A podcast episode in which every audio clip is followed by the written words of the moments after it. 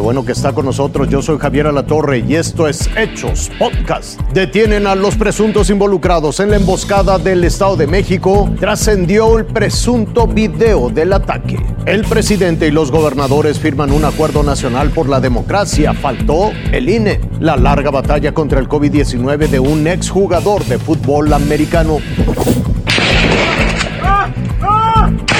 Los policías intentaban cubrirse de las balas que les disparaban. Apenas si los protege la patrulla con matrícula 08871. Uno de los oficiales resulta herido. Este video y este otro, donde sujetos con armas largas disparan desde un terreno, fueron difundidos este martes. Trasciende que los grabaron durante la emboscada a policías estatales y ministeriales el jueves 18 en Coatepec, Arinas. La Fiscalía Mexiquense no confirma que corresponda a esa emboscada, donde 13 elementos murieron. La difusión de los videos ocurre horas después de que la Fiscalía de Justicia Estatal diera a conocer que hay 25 sujetos detenidos. La mayoría son halcones y están relacionados, explican, con estos tres presuntos integrantes de la familia michoacana, que señalan como los presuntos responsables del multihomicidio. Medio millón de pesos ofrecen como recompensa para dar con el paradero de Alberto Romero Pérez, alias Macrina, Silverio Martínez Hernández, alias Fierros, y Gilberto Misael Ortiz Trujillo, alias Barbas. La búsqueda de estos sujetos continúa en Coatepec, Harinas, toda la región sur del Estado de México y en Michoacán. Daniel de Rosas, Azteca Noticias.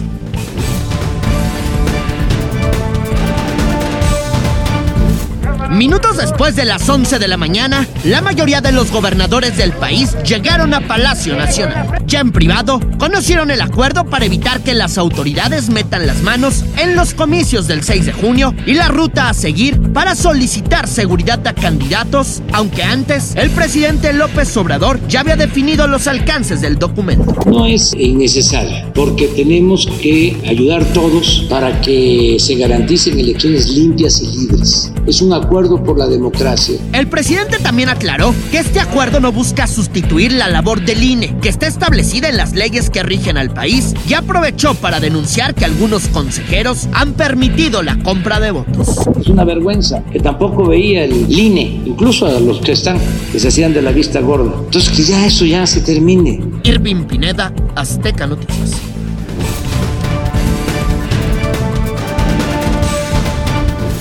Estaban a punto de anotarles y entonces Germán interceptó.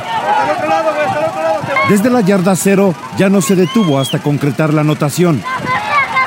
A Germán siempre le apasionó la defensiva. Llevaba 41 años jugando fútbol americano en esa posición, hasta que a principios de este año lo tacleó el COVID. Las personas que ingresan a un hospital, nunca te pones a pensar, la ingresaste, es probable que no la vuelvas a ver. Internado en el Hospital Juárez, la ofensiva del virus empezó a imponerse.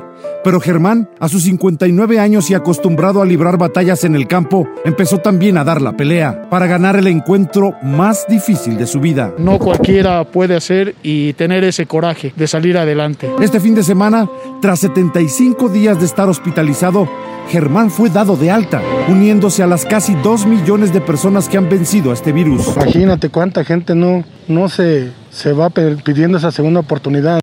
Ellos estuvieron aquí también para enviar un mensaje. La vida, la vida es una gran noticia. Y la vida merece también un homenaje. Edgar Galicia, Azteca Noticias. Lo invito a que siga con nosotros mañana con detalles de más información que justo ahora está en desarrollo.